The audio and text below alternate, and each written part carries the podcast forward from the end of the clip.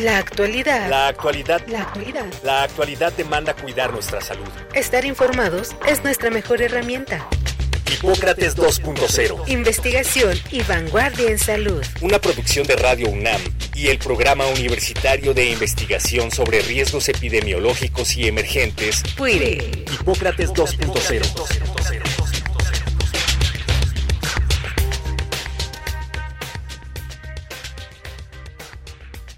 Hola, ¿qué tal? Bienvenidos a Hipócrates 2.0. Yo soy Mauricio Rodríguez, como cada semana los saludo con muchísimo gusto. Qué bueno que nos están acompañando aquí en Radio UNAM otra vez. El programa de hoy lo estamos haciendo en vivo justamente para poder tener una perspectiva lo más actualizada posible sobre la situación actual de COVID-19, la pandemia que ya empieza a ser endemia y precisamente de eso vamos a, a platicar nos van a acompañar en el programa de hoy eh, los doctores Samuel Ponce de León, que ustedes ya lo conocen, médico, especialista en medicina interna, en enfermedades infecciosas, coordinador del Programa Universitario de Investigación sobre Riesgos Epidemiológicos y Emergentes, coordinador de la Comisión de la UNAM para COVID-19, y el doctor Alejandro Macías, también especialista en medicina interna, enfermedades infecciosas, fue comisionado nacional para la atención de influenza en la pandemia de 2009 y desde febrero de 2020 ha participado en incontables esfuerzos de trabajo y comunicación relacionados con la pandemia de COVID-19. Es académico de tiempo completo en la Facultad de Medicina de la Universidad de Guanajuato. Así que pues lo primero es darles la bienvenida, doctor Ponce. Muchísimas gracias. Mucho gusto en estar aquí con ustedes, eh, doctor Rodríguez, doctor Macías, encantado. Alejandro, Hola, me encanta estar en la UNAM siempre y ahora un privilegio con Samuel y contigo, Mauricio. Bienvenido siempre. Eh, me gustaría hacer un primero una pequeña reflexión sobre lo que hemos estado viendo en las últimas semanas. Eh, ya lo advertíamos desde mediados de junio, cambió el ritmo que llevaba la bajada de, de la sexta ola aquí en México. Eh, también en otros países se empezó a ver un poco más de, actividad. Actualmente varios países reportan un incremento pues más o menos importante con respecto a las semanas, los meses previos en cuanto a, casos confirmados, a hospitalizaciones eh, y a lo, el comportamiento general, ¿no? Específicamente Estados Unidos, el Reino Unido y Canadá, que son como los que tienen datos más a la mano y más confiables, Nada más un poco para situarnos de cómo estamos viendo el, panorama internacional de la mano con las, la entrada de varias subvariantes al mismo tiempo. Alejandro, ¿cómo, ¿con qué quieres abrir? Sí, bueno, como tú ya mencionas, Mauricio, hay una situación internacional, particularmente del hemisferio norte, aunque es de suponerse que tendrá repercusión en todos lados. Y en México se siente, digamos, porque también aquí hay un principio de incertidumbre en relación con la actividad de los meses y años previos, toda vez que ya muchas menos personas se hacen las, se hacen las pruebas. ¿eh? Yo tengo acceso a un laboratorio y a sus resultados y lo que me llama la atención es de que a, pesar de la intensidad que se siente, muy pocas pruebas se están haciendo ya. La gente como que ya se acostumbró, la gente ya se perdió el miedo y entonces mucha gente ya no se hace pruebas y creo que eh, también es un fenómeno que se ha descrito también ya en los Estados Unidos, eh, como, como poca gente se está haciendo pruebas, lo que se ve es un incremento en la tasa de positividad, pero también difícil de medir. De hecho, con eso concluyo este comentario, en los Estados Unidos hay algunas tendencias por zonas a inferir la actividad de acuerdo más bien a la presencia del ARN del, del virus en aguas residuales, ¿verdad? que, que correlaciona. Y con eso están infiriendo más a nivel poblacional, a veces inclusive mejor que con los datos clínicos. De hecho, ese ven primero, ¿no? Que se eleva en aguas residuales y después empiezan ya a ver Empieza la circulación. Incluso han, construido algo como el, índice Walgreens, ¿no? Que es lo que la, positividad que reportan las pruebas que hacen en, los Walgreens. va sirviendo varias ciudades Doctor Ponce de León, ¿cómo lo está viendo?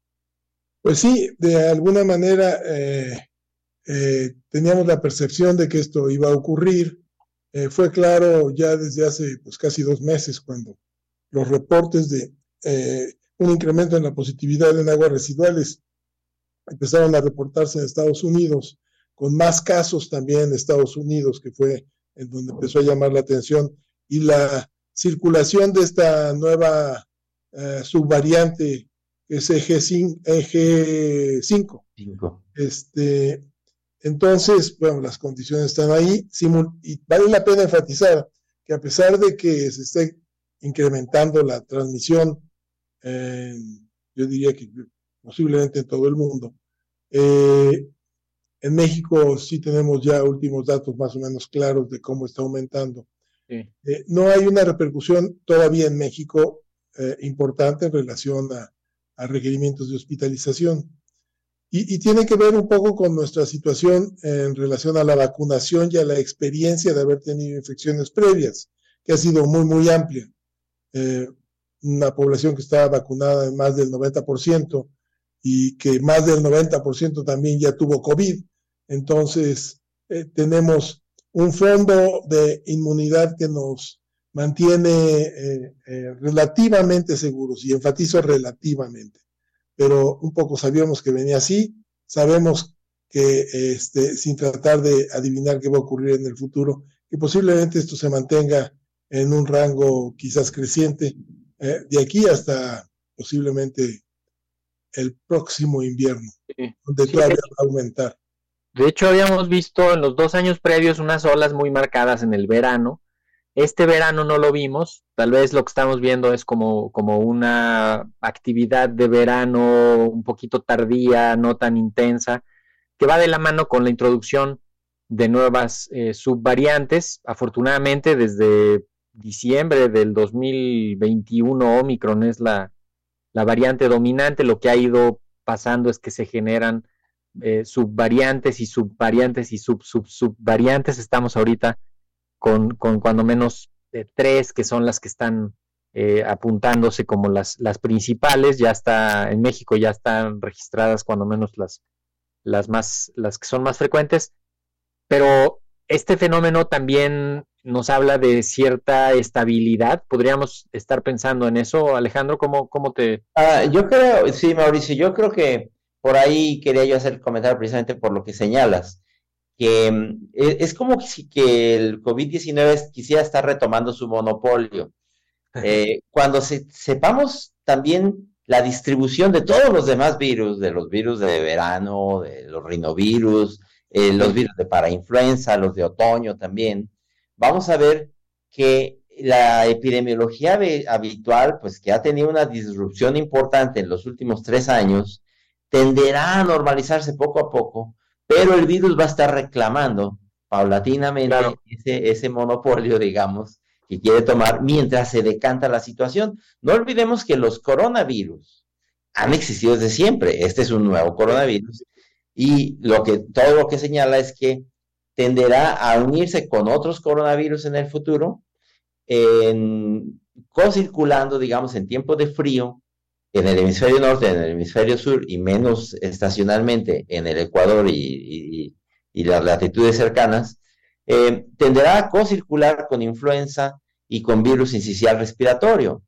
Mientras se irán tendremos que ver cómo vayan retomando su estacionalidad, no solo estos virus, sino los virus que decía, los virus de siempre, los metaneumovirus, los adenovirus, los rinovirus, los enterovirus eh, o, los rinovirus eh, de otro tipo.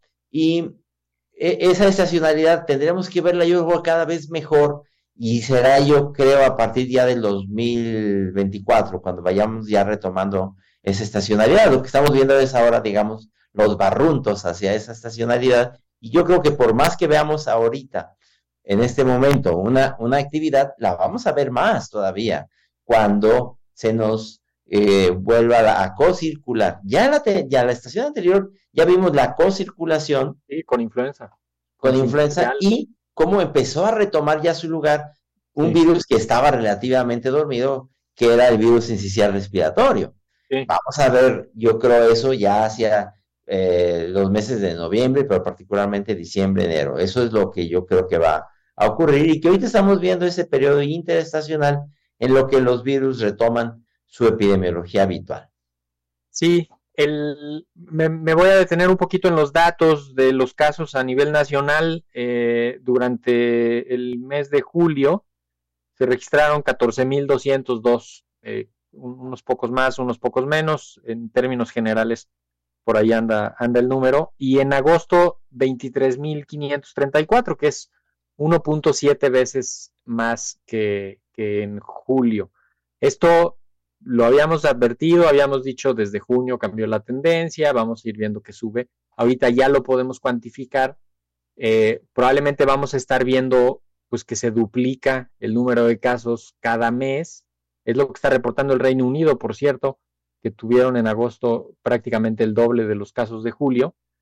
En Ciudad de México se mantiene eh, pues más o menos proporcional a, a, esto, ¿no? Tres de cada cuatro casos de la epidemia han ocurrido aquí en la Ciudad de México, eh, y, perdón, un tercio de los, de los casos, y estamos como 1.8 veces, ¿no? La positividad muy alta. Pero, como lo decía el doctor Ponce de León, los, las hospitalizaciones, la gravedad, incluso el, patrón clínico está muy, muy conservado, pocos casos graves, las mismas sintomatologías en general. Eh, no sé ahí, eh, Doc Ponce, si quiere ahondar algo. Bueno, pues eh, eh, lo que pasa es que sí es muy interesante la temporada actual, porque tenemos este repunte en el número de infecciones por COVID.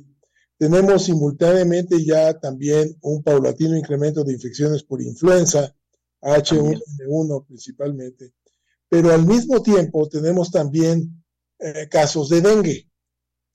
casos de dengue que, bueno, en la Ciudad de México evidentemente llegan de Morelos, llegan de Acapulco, de Guerrero, llegan de Oaxaca, este, eh, pero ya hay un alto número de, infectados. Y el tema es, eh, desde el punto de vista clínico, interesante, porque bueno, ¿a quién le haces una prueba? Eh, ¿Para qué le haces una prueba, verdad?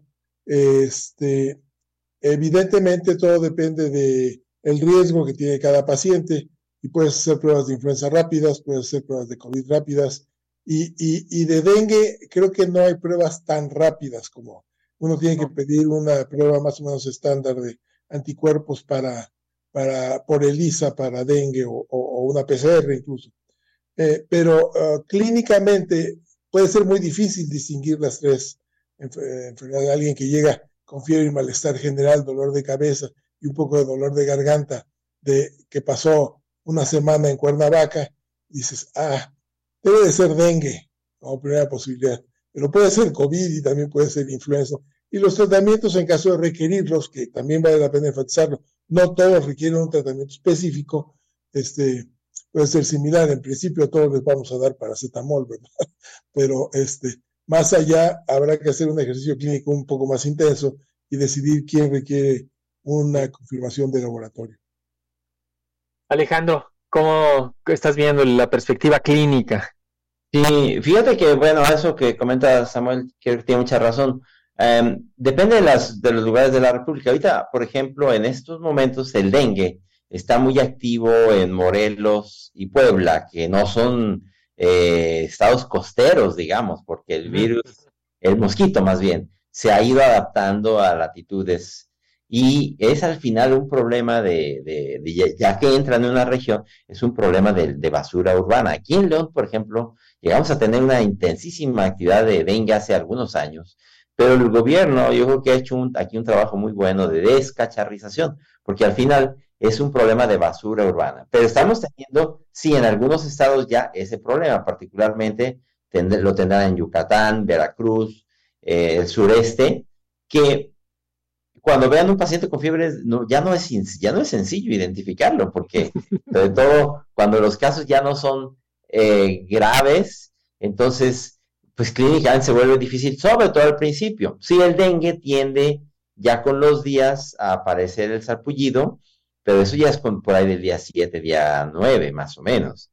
Y, como la gente ya no se hace pruebas, a veces es muy difícil decir qué es una cosa y qué es otra. Yo creo que lo que tenemos que decir es que para fines prácticos, tenemos que seguir con las mismas recomendaciones, es decir, a ver, evita eh, cuando hay mosquitos, evita los piquetes de mosquito, desde luego. Eh, ponte un repelente, duerme, pon mosquiteros en casa, evita las situaciones de tumultos, gente abarrotada respirando el mismo aire en interiores.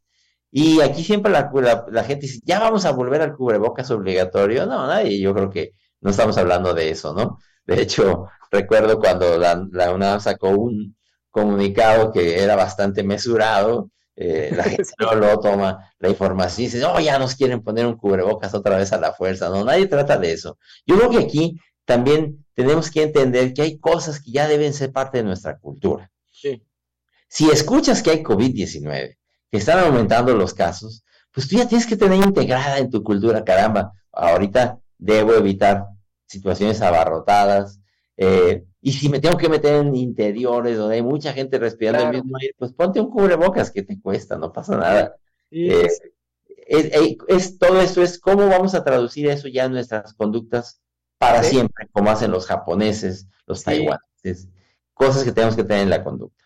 Sí, como, y como se hace incluso en algunas eh, situaciones, los hospitales, ¿no? Tienen como más, muchísimo más precauciones para respiratorias en, en la época de, invierno, pero me gusta esta idea que planteas de, el sistema más sensible de saber la actividad es cómo está el entorno y hay que fijarnos cómo está nuestro entorno, o sea, si en, en, la familia, en el núcleo del domicilio o en las actividades más inmediatas con las amistades más cercanas o con el círculo de colegas del trabajo o en la escuela, están reportando casos y está eh, habiendo más gripas y catarros, ¿no? Y gente que se ausenta y que avisa y eso, pues la actividad está más intensa en ese momento, en ese lugar, y hay que acomodarse a eso. Ahí ya no, ya no aplica lo de las medidas generalizadas, ¿no? De hecho, me gustaría ahorita que, que vayamos hacia las perspectivas y pues la idea de este momento es, es evitar brotes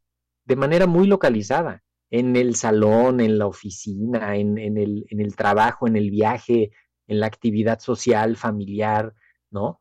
Eh, yo creo que estamos en, ese momento de, estar advirtiendo que, pues, que se cuide la gente y que extreme precauciones en, el, en, el, en las situaciones de mayor riesgo, ¿no? ¿Cómo, cómo lo, lo podrías resumir? No sé, también lo hemos visto diferenciado, ¿no? En, la Ciudad de eh, México. mira, a ver, me gustaría hacer, hacer, ahí un, un, comentario que es bastante anecdótico. Aquí en León, yo, uno de mis hijos está entrando a la preparatoria hace dos semanas. Y él me dijo, oye, papá, fíjate que todos están enfermos en el salón. Dice, yo me voy a enfermar tarde o temprano, por más que le haga. Dice, ya hay muchos que no están y los que vuelven, vuelven enfermos y somos un salón y todo el mundo se enferma. Ahí le dije, no estabas imaginando, no, no, no, no. Bueno, en efecto, el lunes pasado ya llegó eh, la tarde con dolor de cabeza, al otro día estaba ya con COVID en la mañana y y sin embargo, yo, por ejemplo, que veo pacientes en mi consulta aquí en León, veo cada vez más, pero tengo acceso a, un laboratorio que hace pruebas y el laboratorio no está registrando más pruebas de las habituales. ¿Por qué? Porque la gente ya lo tomó con una cierta normalidad y la gente ya se le, ya se le pasó el miedo, digamos. Y estamos viendo que la tasa de positividad es muy alta, muy alta, pero el número de pruebas no está aumentando proporcionalmente. Yo creo que eso lo que está señalando es que esas, lo que se ha dicho siempre, cada vez menos pruebas en un entorno en donde hay actividad intensa, pues a lo que se refleja es a una situación de una positividad muy alta. Creo que no sé si tú tengas los datos por ahí de la República ahorita de la positividad, pero andábamos alrededor del 30%, no sé ahora cuánto se habrá incrementado. Yo de hecho, lo último de la semana 34, 50%, ¿no? Una de cada dos pruebas en pacientes sospechosos es positiva y esos son pues, niveles muy altos. No hemos llegado a estar en 70 en las olas más, más fuertes, pero 50% sí habla de un nivel de transmisión muy alto. Y, aquí también creo que invita a la reflexión de, cuáles son los indicadores que tenemos que ir viendo y, a veces nos podemos eh, desviar con, con algunos, pero el indicador más duro, que es la hospitalización y las defunciones, sigue en niveles muy bajos. De hecho, todo junio, todo julio, todo agosto hemos estado entre 70 y 160 personas hospitalizadas en la red de, que vigila esto, ¿no? Que es la red de las infecciones respiratorias agudas graves. Ahorita 143. Entonces, estamos, pues no estamos viendo que aumente el número de hospitalizados ni las defunciones. Entonces, todos los otros indicadores pues son difíciles, ¿no? Porque si agarras y les haces pruebas a todos, pues probablemente vas a encontrar muchísimos más casos, pero igual, leves, ambulatorios, eh, que no se terminan de complicar. Decía el doctor Ponce León, lo, la, el fenómeno de la inmunidad de rebaño, ¿no? Que, que, pues casi que sí ya lo estamos empezando a, a, vivir y a gozar de sus... Eh, eh, fíjate que, a ver, qué bueno que mencionas eso porque yo creo que aquí hay un concepto, Mauricio, que es interesante. El concepto nació en Inglaterra, creo que es quizá inmunidad de rebaño eh, no represente adecuadamente la, la, realidad, porque inmunidad de rebaño ya significa o significaría que ya hay un impacto importante de la positividad. Y más bien ellos lo que tienden a llamarle es como de pared inmunológica. Porque inmunidad de rebaño, lo que es evidente con un virus es que no la vamos a tener. Y, y, y lo que propone es decir, bueno, no vamos a tener inmunidad de rebaño, pero sí vamos a tener más inmunidad. Sí vamos a tener digamos, hospitales mejor preparados, sí vamos a, tener menos saturación hospitalaria, sí vamos a tener una situación más favorable, puesto que ya hay más inmunidad en la gente, y, la vida y la mixta, y entonces a eso vamos a llamarle pared inmunológica. Vamos a ponerle una pared al virus y en eso tenemos que contribuir todos. No, y ya estamos contribuyendo. De hecho, el, el, eh, habíamos dicho en algún momento que el, el, término tal cual de inmunidad de rebaño, quién sabe si lo alcanzaríamos, porque el virus además está cambia y cambia y cambia. Y habría que pensar en, en una protección que cuando menos de hospitalizaciones y de funciones, ahí sí estamos ya en otra, completamente en otra realidad, incluso en estos brotes, ¿no? Ya el enfermo contagia a menos y estos contagian a menos. O sea, sí se ve que se apaga la cadena de contagios. Comparado con lo que vimos con la ola de Delta, ¿no? La segunda ola, la tercera ola acá en México en el verano de 2021, que veías un contagiado y todos los que estaban alrededor se volvían a contagiar. Y luego con Omicron, reinfecciones y reinfecciones yo creo que estamos eh, en, otra, en otra posición que es difícil comunicarla y, medirle la, distancia y decir seguimos, no este, paramos, movemos, qué intervenciones se hacen. Yo creo que está ocurriendo la nueva normalidad. Eh, doctor Ponce de León. Bueno, eh, yo creo que efectivamente la nueva normalidad, yo creo que entre otras cosas implica, yo creo que reclamar más vacunas. De COVID ya están los nuevos, a punto de lanzarse las nuevas vacunas, no sé si ya salieron en Estados Unidos, pero estaban a punto de salir, este, creo que para, en octubre está prometido que se empiezan a distribuir. A finales de septiembre dijeron, Samuel, a ver si. Que ya son vacunas con la dirigidas para Omicron, fundamentalmente. Sí, monovalentes y ya eh, para Omicron. Monovalentes. Eh, y no solo estas, yo creo que vale la pena también que discutamos y que se reclame que se amplíe la vacunación para influenza. Se siguen pidiendo los mismos 30 millones de dosis de vacunas para influenza que desde hace varios años. Necesitamos ampliar la base de vacunación de influenza y simultáneamente introducir nuevos biológicos.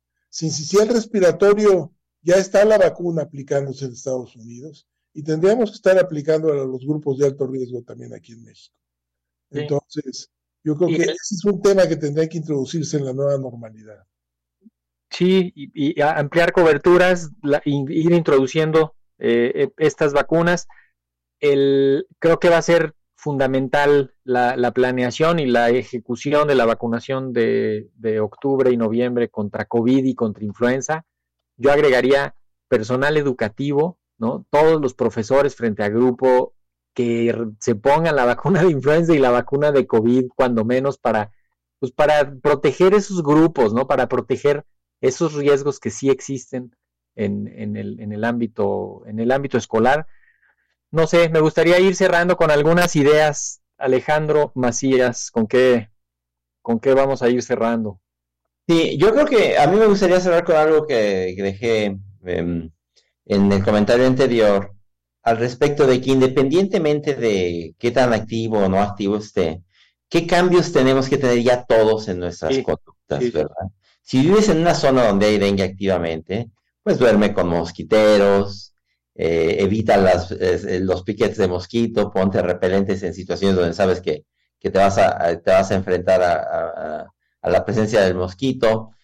Cuando escuches que haya infecciones respiratorias y escuches que se está activando otra vez los, los virus respiratorios, pues evita las situaciones abarrotadas. Mantente en las mejores condiciones físicas posibles, dentro de tus limitaciones y tu, tu condición física o edad. Controla tus enfermedades crónicas, porque es muy probable que te vas a enfermar y lo importante es que si te enfermas, no te enfermes gravemente, que te encuentre el virus en la mejor versión de ti misma o de ti mismo que no te tengan que obligar a nada, digo, tú ya sabes que te vas a meter en una situación donde no está en ti ventilar, vas a subirte a un, al transporte público, pues ponte un cubrebocas, ese tipo de cosas que ya debemos pedir en nuestra, en nuestra conducta. Y yo diría, por último, pidamos ya como ciudadanos más inversión en salud y ya una mejor situación para la salud pública en México, porque creo que hay muchas de eso nos ha desnudado muchos de los problemas que tenemos y vayamos pidiendo ya a, los políticos más atención a la salud y al sistema de salud pública mexicano. Exacto, que además ahorita están diseñando programas, propuestas, este, pues qué mejor que adquirir compromisos concretos para fijar objetivos alcanzables y tener planes para, para irlo haciendo. Doctor Ponce de León, ¿con qué se quiere despedir? Pues nada más, eh, sí, efectivamente, reiterar que eh, tenemos que entender eh, todos, la comunidad universitaria, la población en general, que eh, nosotros somos responsables de nosotros mismos y de los riesgos que podemos implicar para nuestro entorno. Entonces, lo que señalaba Alejandro Macías es muy importante. No nos tienen que decir, ya es tiempo de ponerse el cubrebocas, ya es tiempo de eh, eh, tener todas las demás precauciones. Y quién, es algo que tenemos que mantener y cultivar cotidianamente y estar atentos al entorno para ir tomando esas precauciones sin que tenga que ser eh, repetitivamente un mensaje de la autoridad, de ninguna manera. Es nuestra responsabilidad, sabemos eh, lo que tenemos que hacer, sabemos que es efectivo, sabemos que no nos causa ningún daño y que puede ser eh, realmente importante para nosotros y nuestra familia. Sí, pues con esas, con esas ideas nos vamos. Exijamos aire limpio, cubrebocas en los enfermos, higiene, buena salud, protección de los más vulnerables.